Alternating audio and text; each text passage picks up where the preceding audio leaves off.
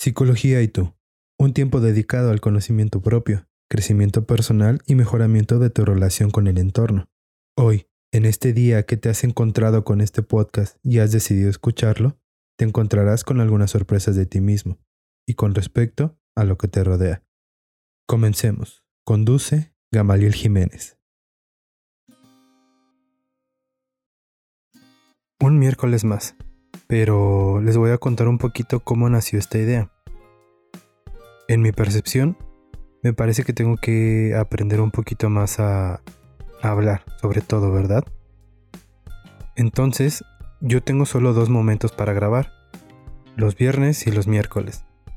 Y dije, ¿qué puedo hacer los miércoles? No me va a dar tiempo de escribir, editar, grabar otro podcast. Y es entonces que nace justamente eso. Este miércoles que denominé de algo más. Pero siendo como soy, en un inicio en mi mente sonó algo así como miércoles de rapidín.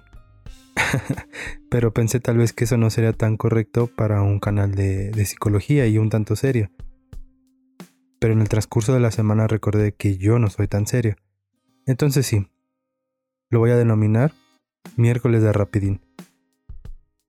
Y para el miércoles de Rapidín de esta semana me encontré algo más en Pinterest. Me gusta estar mucho ahí. Un libro que se llama Casi sin querer de The Friends. Que dice así. Lo que le da sentido a la vida son los momentos. Hay quien les da mucha importancia. Y quien los deja pasar como si nada sucediera.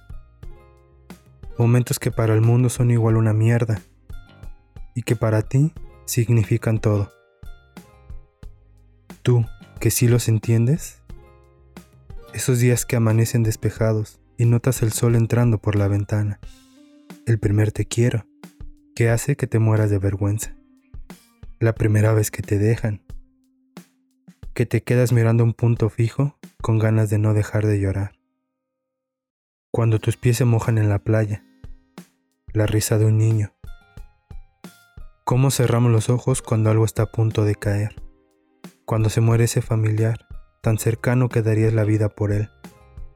Discutir con un amigo y que ninguno dé el brazo a torcer. ¿Cómo tiembla tu cuerpo después de ese orgasmo tan intenso que ni te puedes mover?